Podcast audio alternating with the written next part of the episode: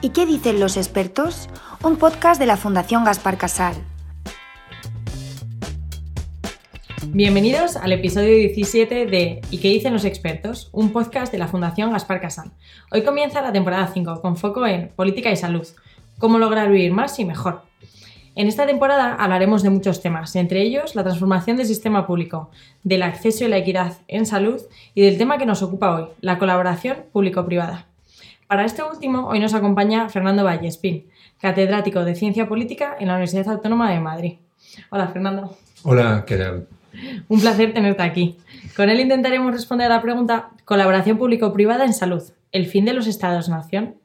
Perdonad, que se me ha olvidado presentar a nuestro copresentador Íñigo Soriano Osori, que como temporadas anteriores nos va a estar acompañando en esta quinta temporada. esperemos que no se salte ningún episodio. No me salto más, desde luego. Eh, gracias, Blanca. Y bueno, yo un poco por introducir el, tema de hoy, la colaboración público-privada, fundamentalmente en el sector eh, de la salud, sí que hemos tenido en los últimos, sobre todo en los últimos dos años, lógicamente, un gran ejemplo de colaboración público-privada. ¿no? Eh, todos hemos podido ver en la Unión Europea todo el despliegue que se ha hecho para, para poder conseguir con la mayor prontitud posible esas vacunas que han hecho que hayamos podido pasar página o al menos casi totalmente de, la pandemia del COVID. Entonces, eh, no sé si es un ejemplo que hemos visto muchas veces y que tampoco esté, está muy inculcado eh, probablemente a la cultura política y de gestión sanitaria española. Eh, por eso, siendo tan atípico como es el momento actual que vivimos y el que hemos vivido, eh, te quería preguntar, en, primer término, si crees que este ejemplo eh, se va a seguir dando a lo largo del tiempo, si crees que es el inicio de una nueva concepción de, esa colaboración público-privada y si crees que hay horizontes de, que esto siga sucediendo en el futuro. Sí, yo creo, yo creo que la, respuesta es rotundamente, rotundamente sí. Y eh, por una razón fundamental, ¿no? Y es que eh, tú mismo lo has dicho, se ha visto la funcionalidad enorme que ha tenido, que ha tenido el, por un lado, el, digamos, la, el empuje y la capacidad de generar recursos que tienen los sistemas políticos y más en el caso de la Unión Europea, cuando los sistemas políticos representan a 28 estados, ¿no? por un lado, y por otra parte, bueno, el propio tamaño de las empresas, de las empresas eh, eh, que fueron capaces, ¿no? de farmacéuticas que fueron capaces de elaborar una vacuna en un tiempo récord. Yo creo que esa, que digamos que esa, esa unión entre, por un lado, una inmensa capacidad financiera y por otra parte, la, la, posesión de los recursos científicos, ¿no? en este caso de, digamos, de la ciencia aplicada a la salud, eh, que, que, poseen las, las grandes multinacionales farmacéuticas, pues yo creo que es, bueno, es una cooperación fantástica, ¿no? Es un, es un juego de gana-gana, ¿no? Como se suele decir, ¿no? Es decir, que no todos ganan o todos ganamos y nadie sale, nadie sale eh, perdiendo, excepto aquellos que, por las razones que fuera, porque se creyeron algunas teorías de la conspiración, pues realmente no se dejaron, no se dejaron vacunar, pero bueno, eso ya no es un problema de, digamos, de la colaboración público-privado, es un problema es un problema, digamos, que hunde sus, sus raíces en, eh, bueno, pues en, patologías que tienen muchas sociedades. Fernando, aquí voy a dejar clara mi posición de inexperta, pues la verdad, lo primero que querría entender es de qué hablamos exactamente cuando nos referimos a colaboración público-privada. ¿Cómo difiere de contratar un servicio? Por ejemplo? Hombre, colaboración público-privada lo que significa es que eh, se busca la satisfacción de un objetivo social a través no solamente de medidas eh, que parten exclusivamente del sector público, sino que el sector público eh, coopera con el sector privado para poder satisfacer, digamos, lo que son realmente fines públicos. ¿no?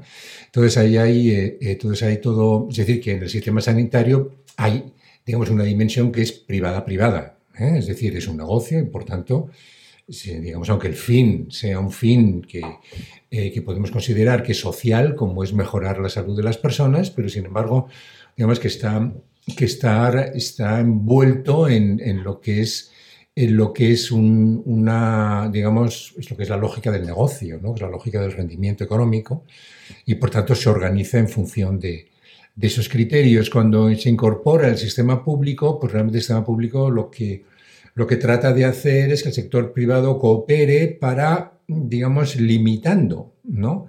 esa dimensión del negocio, eh, eh, aunque por supuesto está presente porque si no, no habría, no habría un incentivo para que empresas privadas actuaran, ¿no?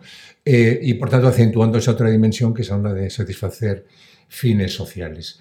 Y aquí me parece que es muy importante que hagamos una reflexión porque mm, es una reflexión que me parece que es, que es imprescindible porque muchas veces se presenta la defensa de la sanidad pública como, digamos, como si fuera eh, la única posibilidad de que realmente existiera una sanidad con vocación, por decirlo así, ¿no? de, de, cooperación social auténtica, ¿no? de, satisfacción de los principios de equidad, etc. Indudablemente yo estoy convencido de que sin, sin, eh, sin sanidad pública no es posible satisfacer el principio de equidad en un campo como, las, como la sanidad, igual que sin educación pública no se puede satisfacer el ideal que hay detrás del sistema educativo. Pero, eh, pero claro, digamos, los medios a través de los cuales se satisface eh, no tienen por qué ser necesariamente, necesariamente públicos. ¿no? Y en un país como España, me uno observa una cosa que es muy interesante, ¿no? y es que, que el, sistema eh, público de sanidad suele servir como mecanismo de acreditación del valor de determinados médicos, fundamentalmente. ¿no? Y eso después le rinde también en el sistema privado. Y esos médicos nunca abandonan la sanidad pública pero, digamos, siguen en el sistema público, aunque cobran menos de lo que cobrarían y de lo que de hecho cobran cuando actúan en el sistema privado. ¿no? O sea, con lo cual ahí hay un mecanismo de, retroalimentación donde el sistema público es funcional en la medida en que, en que permite evitar esa competencia ciega entre sistema público y privado en el sentido de que se van, por ejemplo, los mejores al sistema privado porque ganan más el Estado no puede competir ¿no? en salarios con, con el sistema privado, aunque, aunque en los colegios públicos se gana más que en los colegios privados, por los profesores, desde luego, no los accionistas, ¿no? Eso es evidente, ¿no? Entonces, bueno, yo creo que esto es un, este es un dato que, que, es muy relevante tenerlo en mente, ¿no? O sea, que lo que se trata de buscar es realmente que, que allí donde el coste para el Estado de hacer por sí mismo una determinada actividad puede ser resuelto mejor si se delega en el sector privado, pues hágase. O sea, en algunos casos, por ejemplo, la gestión de un hospital. Eso uno, pues igual, pues es, digamos, se consiguen ahorros incluso, ¿no? Y, buscando expertos, ¿no? Que existen en empresas del sector privado, ¿no? O que tú puedes contratar, digamos, del sector privado. Em, pero desde luego lo que el sector público sí tiene que garantizar es que por sí mismo los servicios fundamentales pueden estar satisfechos con recursos públicos. Me causa bastante interés lo que acabas de comentar de que al final lo que estamos haciendo es buscar una eficiencia. Me surge la pregunta de ¿por qué no somos capaces de generar esa eficiencia del sistema privado en el sistema público? Si tú tienes un hospital como La Paz, donde sí están los mejores médicos, ¿por qué a nivel de gestión es menos eficiente que un hospital también de alta calidad, pero privado. Hombre, porque la gestión privada normalmente es más barata, ¿no? Es, entre otras razones, yo creo que tiene, tiene mucho que ver con la gestión del personal. Es decir, la gestión del, personal en el ámbito de lo público es muy rígida. ¿eh? Es decir, la seguridad en el trabajo ¿no? de cualquier persona que se ha integrado eh, es, eh, es, es, es, mucho más densa, por utilizar ese un término término pomposo, ¿no? que la que existe, que es más ligera, ¿no? la que existe en el sector privado, ¿no? donde es más fácil despedir si alguien no funciona. Donde, eh, entonces yo creo que eso tiene, tiene, en gran medida tiene que ver con eso, fundamentalmente. Y luego algo que es políticamente incorrecto decirlo, pero que, mm, bueno, que también pesa, que es el poder relativo de los sindicatos en un sitio o en otro. Entonces ahí que eso pues tampoco, tampoco debemos olvidarlo. ¿no? Eh, eh, con lo cual, pues bueno, eh, aprovecho para abrir un gran paréntesis.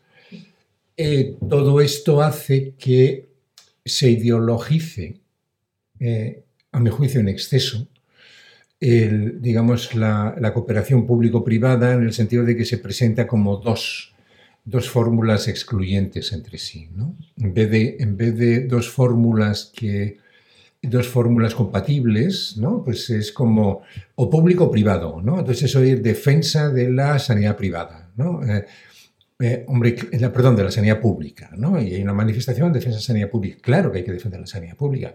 Nadie ha dicho que no, pero, pero bueno, lo que hay que estudiar bien es cuando nos valemos del instrumento de lo público para conseguir de una manera, eh, iba a decir irracional, pero eh, realmente lo que quiero decir es poco eficiente, el, digamos, la incorporación del, elemento, digamos, del, sector privado.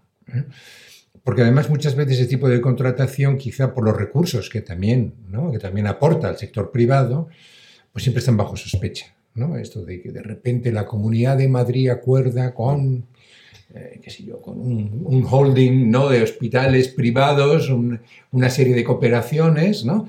Eh, entonces, bueno, pues eso es lo que hay que tratar de evitar, ¿no? Porque entonces es cuando, cuando sí, cuando sí se eh, aparecen muchas suspicacias, ¿no? Respecto de ese tipo de, ese tipo de cooperación, Un poco vinculado a lo que habías comentado previamente, que hablabas de ese fin económico y el fin, puramente social, al margen de la cuestión económica, eh, da la sensación de que en España, además de que se ideologice probablemente el, tema de la salud, sí que existe eh, un miedo que es más de la población eh, a que se priorice de alguna forma o, a que en la gestión de los servicios sanitarios dé la sensación de que se está introduciendo ese sentido económico.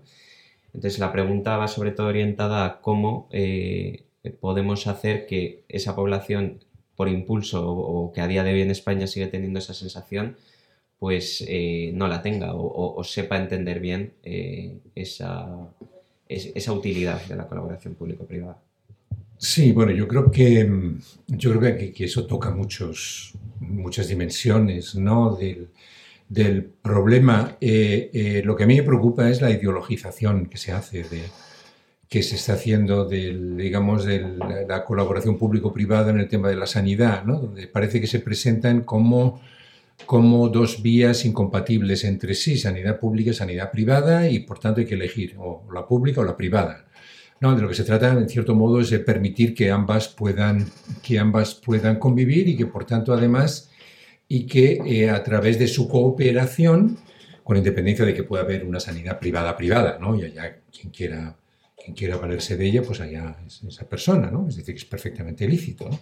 Pero que, que yo creo que, que hace falta, en cierto modo, y respecto de campos muy específicos, lo que hace falta es una, una cooperación, ¿no? Buscar la funcionalidad entre un esquema y otro. ¿no? Eh, eh, yo creo que se ha conseguido muy bien en todo lo que tiene que ver con la gestión, que lo hablábamos antes, ¿no?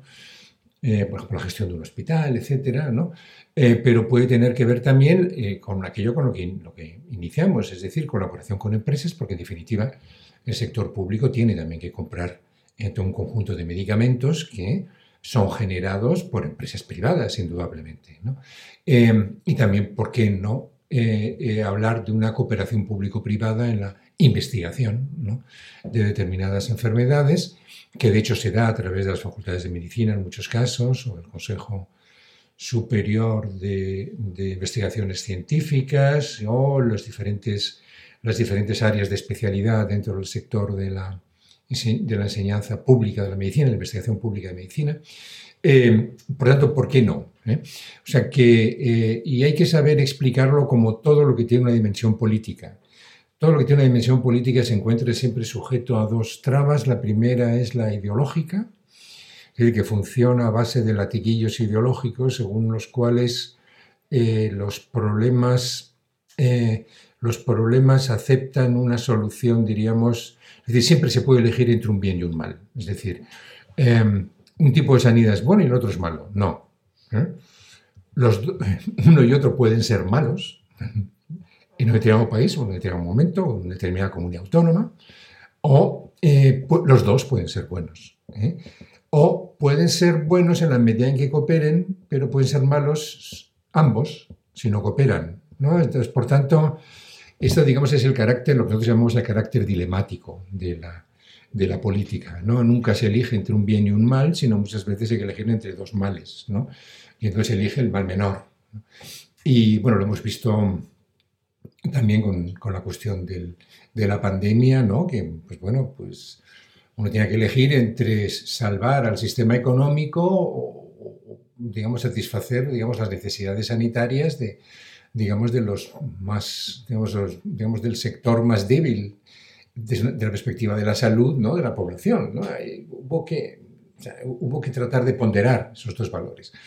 Por tanto, digamos, los, los criterios ideológicos siempre siempre se articulan en torno a mi posición es la buena, la moralmente buena, este es el segundo punto que quiero resaltar, la de mi adversario es la moralmente mala. Ganar dinero en el ámbito de la sanidad es moralmente malo, en el ámbito de la educación. ¿eh? ¿Eh? Eh, mientras que, por la otra parte, digamos, el, sistema público es moralmente bueno porque impide, digamos, la iniciativa privada en campos donde podrían ser mucho más eficientes y efectivamente se cooperan. Entonces, bueno, salgamos de esa trampa. Yo creo que lo que tenemos que hacer es tratar de, tratar de buscar, por un lado, eh, es decir, medir la eficiencia en función también de que también, de qué tan bien satisfacemos el fin. Yo creo que lo que tiene que guiarnos siempre es, es la satisfacción del fin por encima de cualquier otra consideración. quiero hacer una pequeña digresión, un poco en línea con lo que comentabas de este mal y cómo es subjetivo. Em, que, sería, de hecho, si pensamos incluso en literatura, más allá de la salud, porque de eso no somos expertos Sor y yo, pero leer he leído muchos libros. Eh, si nos remontamos al siglo XX, tenemos literatura como Un Mundo Feliz o 1984, Aldous Huxley y George Orwell, en los que lo que están hablando es del el mal que puede provocar el exceso de poder de un Estado, un Estado-nación, y en cambio nos movemos al siglo XXI y casi tenemos la dicotomía contraria, donde tienes un libro como The Circle de Dave Eggers, no sé si alguien lo conoce, sino también hay una película de, de Tom Hanks, para quien no quiera leer 500 páginas, en la que es justamente el contrario, el mal de un superpoder de una empresa privada siendo que la primera viene el mal desde un Estado-nación que controla tu ideología y en la otra viene desde alguien que te controla económicamente, que al final una cosa redunda en la otra. Si esto pasase a año 2030, el roadmap de salud de España, etcétera, y esta colaboración público-privada, ¿nos imaginamos que eso tiene una versión también mala? en la que tiene algún riesgo. Alguna distopía, ¿no? Asociada a, la colaboración público-privada. Esta es la pregunta trampa. Eh, no, yo no, no yo, vamos, yo soy de la opinión que, mm, que vamos en la dirección de eh, satisfacer las necesidades básicas, ¿no? Eh, por lo menos en el mundo desarrollado de, toda la población, ¿no? Por tanto, siempre habrá un espacio, un espacio eh, anchísimo, ¿no? Para, digamos, para la iniciativa pública, ¿no? Y para el control público de todo este conjunto de esferas, ¿no? educación, sanidad, em, seguridad alimentaria, em, eh, todo lo que tiene que ver con, con eh, protección medioambiental, etc. ¿no? O sea, todo un conjunto de, un conjunto de áreas, eh, incluso a mí no me cabe tampoco la más mínima duda de que acabará viendo de que acabará, habiendo un salario mínimo universal, ¿no? O sea, que realmente se, eliminará la pobreza casi con, total, con total seguridad, o por lo menos los aspectos más, más graves ¿no? de la menesterosidad social. yo ahí no veo, es decir, yo ahí en eso soy utopista, creo que podemos llegar a eso.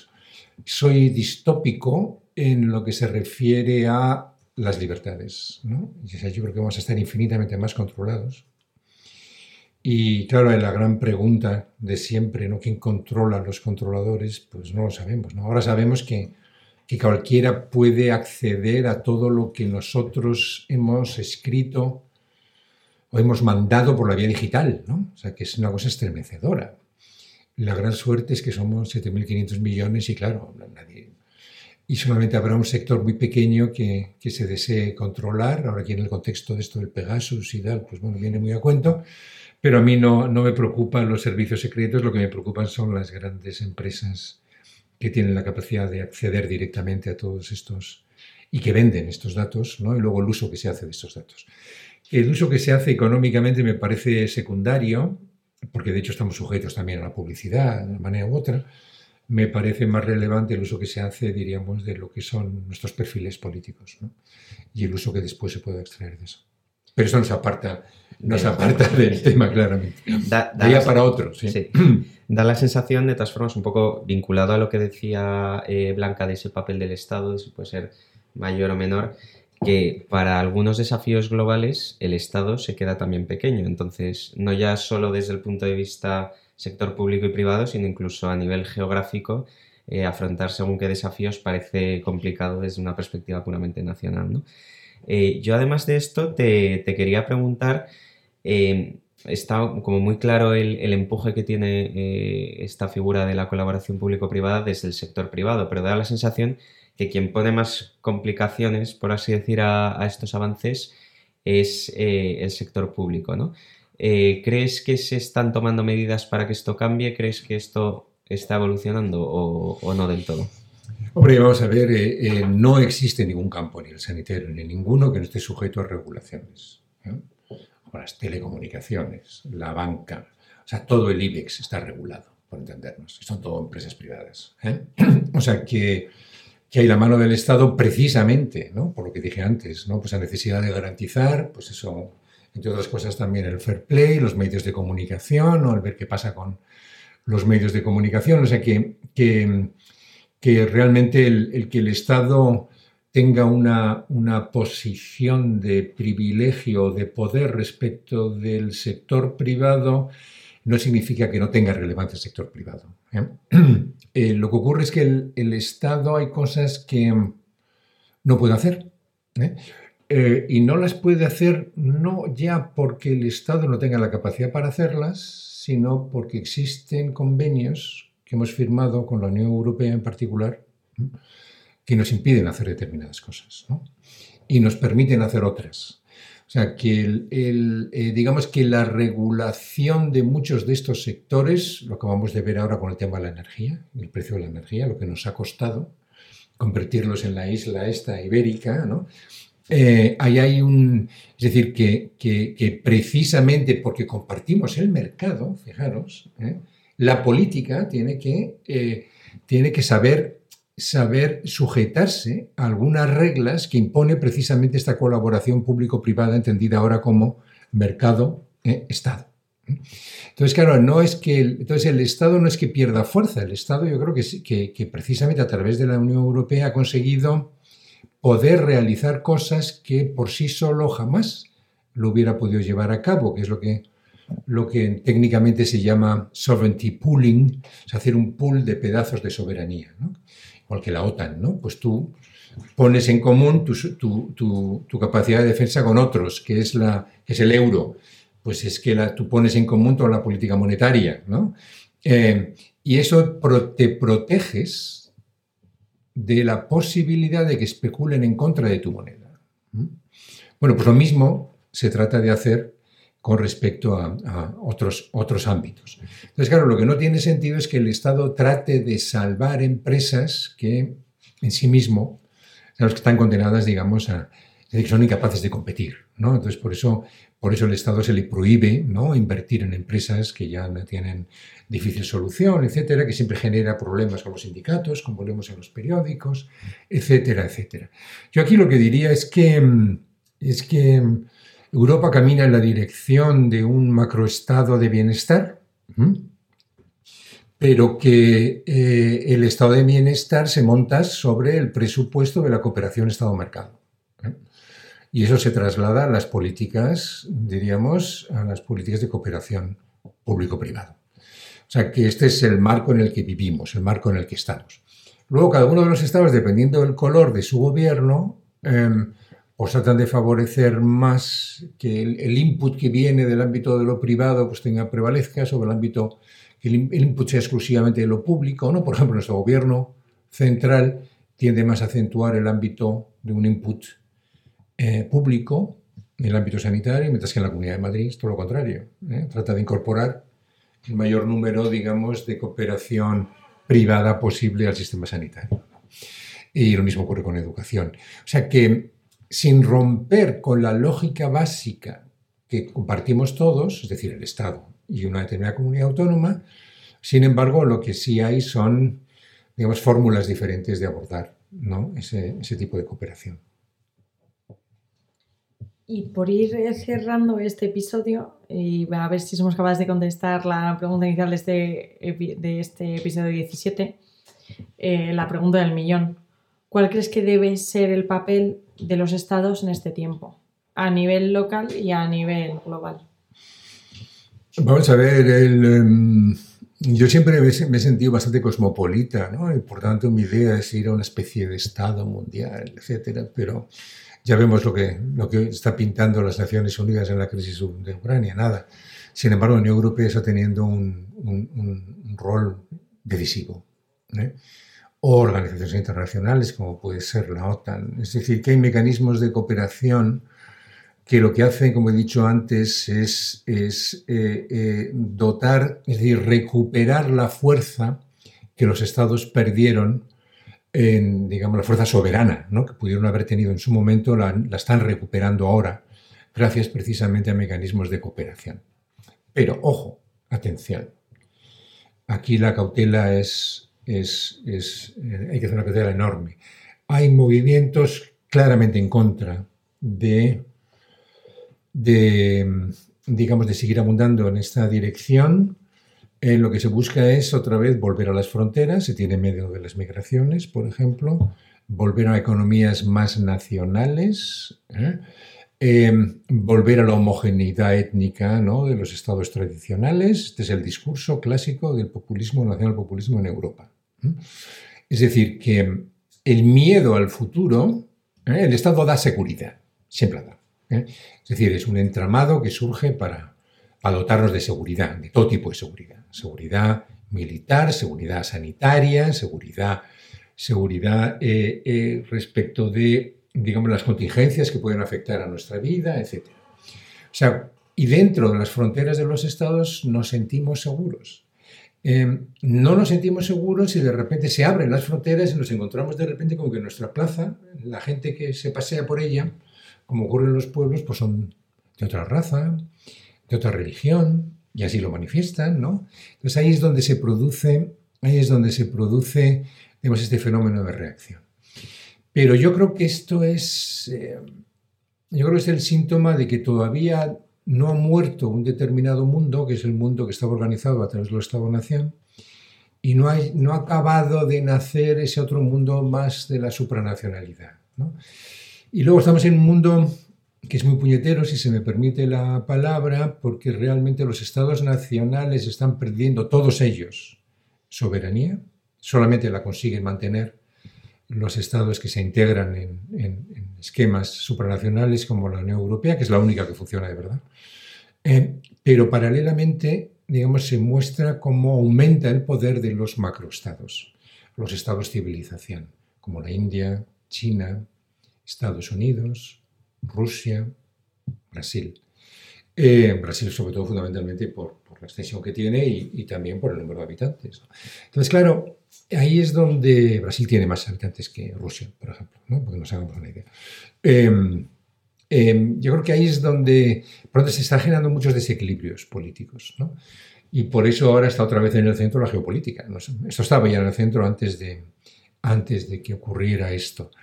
Pero, pero fijémonos en lo que nos interesa aquí en esta discusión. Eh, la Unión Europea consiguió, no solamente para Europa, ¿eh? Que a través de una inyección de dinero de los contribuyentes europeos ¿eh? se pusieran en marcha las grandes empresas, las grandes empresas farmacéuticas para, digamos, sacar en tiempo récord las vacunas de las que todos nos hemos beneficiado.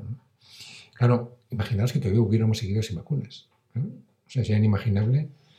Bueno, es imaginable, pero, pero bueno, no es, no es agradable ¿no? Pensar cuáles hubieran sido las consecuencias. Bueno, pues por ir concluyendo, me quedo desde luego con esta última conclusión que has dicho, que desde luego es una conclusión muy positiva y optimista de, de esa forma de afrontar los desafíos que tengamos en el futuro. Desde luego, un mundo sin vacunas o en el que las vacunas eh, hubiesen llegado un año después, pues sería un mundo mucho peor. Nos quedamos un poco con esas ideas, con el papel del Estado, cómo ha evolucionado, cómo los estados han ido cediendo soberanía y cómo eh, bueno, pues hemos contrapuesto un poco el objetivo social y el objetivo económico que tiene el sector sanitario, como tienen muchísimos sectores al final, y la gestión eh, bueno, de, esos eh, medios que hay tanto en el sector público y en el sector privado. Me ha parecido muy interesante además cómo, has hablado por un lado del, papel del Estado y cómo precisamente esa cesión de soberanía es lo que ha dado seguridad a la soberanía de, muchísimos países en estos momentos de, grandes problemas geopolíticos en todo el mundo y cómo, eh, bueno, aunque el Estado nos dé seguridad y es un pensamiento que todos, desde luego España, que es lo que más conocemos, eh, eso está muy instaurado, eh, pues se pueden conseguir fórmulas que, sean un win-to-win, como bien has dicho. Así que nada, muchísimas gracias, ha sido un placer. Y... El placer ha sido mío, ahora. Muchas gracias, Fernando. Gracias. Hasta otra. Puedes encontrar más información en fundaciongasparcasal.org. Síguenos en redes sociales.